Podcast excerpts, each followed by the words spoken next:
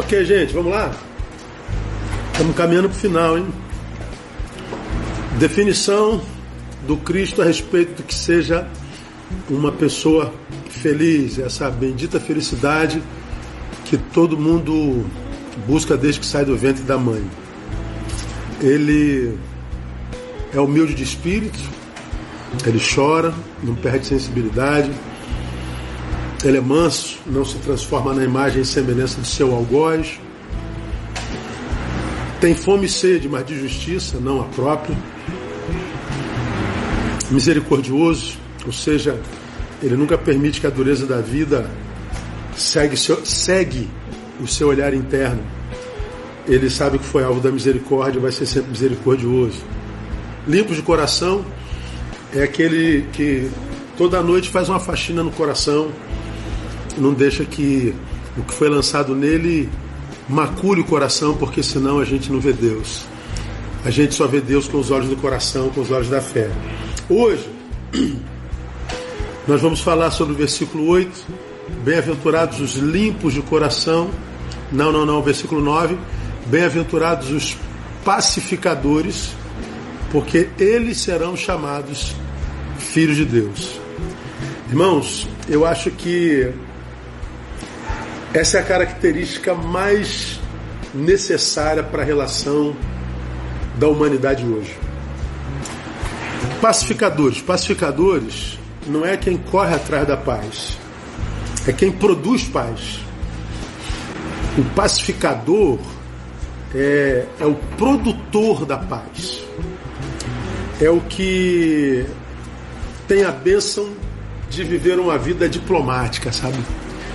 Quer dizer que ele não esteja preparado para a guerra, não quer dizer que ele seja capaz de lutar e vencer, não quer dizer que ele seja mole, que ele seja frouxo. Não, não, não. Ele tem o poder da guerra, ele tem o poder de se defender e de agredir. Mas ele, porque tem esse poder, ele abre mão desse poder para poder pacificar uma guerra possível. Esse camarada é o camarada quem Deus procura. Para mim, esse camarada é o verdadeiro adorador. Ah, por quê? A gente aprendeu que adoração não tem a ver só com música, com reuniões e tudo mais. Nosso sacrifício de louvor, ele, ele é ofertado a Deus através do serviço que a gente presta ao próximo. Lembrando a você que você já aprendeu. Se tem alguém diante de mim com sede, eu vou lá compartilho água. Depois da água, o que que aquele ex-sedento sente? Ele continua com sede? Não. E, portanto, revoltado porque a água não chegava? Não. Ele continua irado por causa da injustiça que impede da água chegar? Não. Quando a água chega, ele se sente saciado. Então eu produzo nele gratidão, eu produzo nele satisfação. O que eu produzo nele é o meu louvor a Deus. Guarda isso.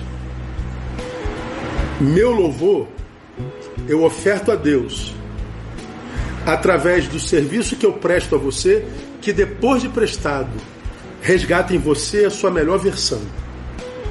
Então, quando eu te sirvo, e resgata em você algo bom ou a sua melhor versão, a sua melhor versão e o que de bom resgatei em você é o meu louvor ao Senhor.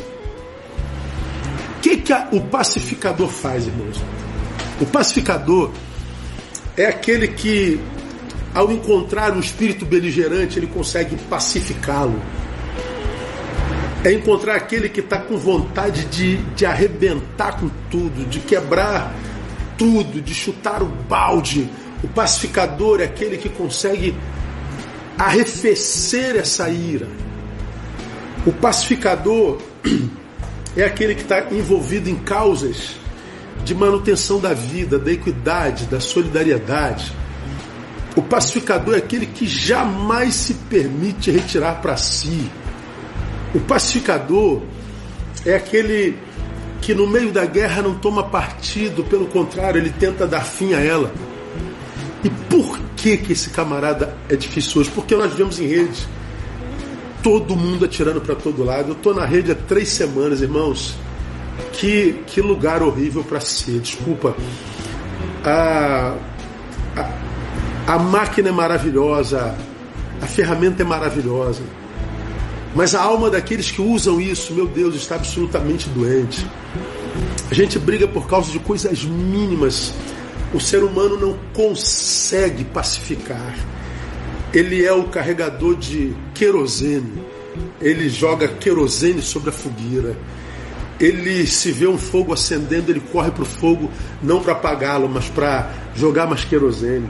Ele vê um litígio, ele não corre para promover paz, ele corre para incendiar mais o caos. É absurdo como essa realidade é, é premente nesse tempo presente. Pois bem, quando a gente não consegue ser pacificador, a gente não consegue se sentir filho de Deus, sabe? A gente tem o discurso da filiação divina, a gente tem o discurso religioso, a gente fala em nome de Jesus, mas a alma não tem a ver com o que carrega um filho de Deus. Não tem mesmo. É, é, uma, é, uma, é uma coisa louca. É gente falando de justiça, mas com ódio é gente falando de amor com ódio. Pregadores que, como diz a palavra, prega dor. Não prega amor e quando fala de amor, fala com ódio. Gente que quer falar de justiça e disciplina com ódio. Gente que fala de, de, de tomar partido, mas com ódio. Tudo que faz é com ódio. Você vê nas entranhas, você vê na palavra. Você vê aquele que não consegue viver pacificação sempre em competição, ele quer vencer o outro de qualquer jeito. Ele quer se mostrar mais inteligente, mais sábio, mais santo, mais dedicado, mais, mais, mais, mais, mais, mais. Ele, ele só quer vencer. Ele não está no mundo a serviço, ele está em competição. Servir é querer suprir o outro. Competir é querer vencer o outro. Não é verdade? Por causa disso, o que, que acontece? A gente não percebe na alma, no coração, no peito, a mesma pacificação que a gente produz. O que a gente vê, irmãos, é crente deprimido, mas fingindo que está bem. O que a gente vê é gente com alma semelhante a um furacão, um tufão, gente que não tem paz, mas o discurso é com um sorriso nos lábios. O que a gente vê é gente pregando austeridade disciplinar, doutrinária e sempre falando o nome de Jesus, mas ah, você vê a vida está em litígio por onde passa. O mundo precisa de pacificadores. O mundo precisa de gente que aprenda a praticar o silêncio, a quietude. Gente que precisa voltar a tratar da própria alma. O problema é que o silêncio e a quietude é um inferno para quem tem um inferno na alma. Por isso ele tem que se movimentar. Por isso ele tem que guerrear. Por isso ele tem que atacar. Por isso ele tem que criticar. Por isso ele tem que apedrejar. Porque se ele para, ele pensa. Se ele pensa, ele sofre. Porque a alma não está pacificada. Então, meus amados irmãos, vamos tentar adquirir a identidade de um filho de Deus para que a gente tenha paz na alma, para que a gente não tenha que viver uma fé discursiva, verborrágica, mas que a gente viva isso na prática do dia a dia, que a nossa fé seja vida praticada.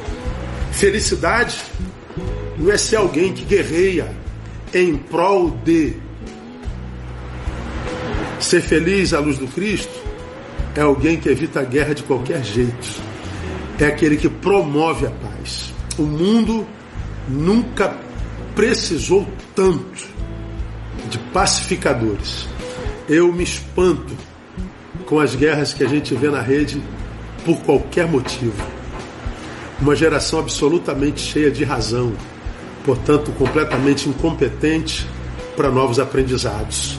Por isso a alma vive o inferno. Que Deus nos dê graça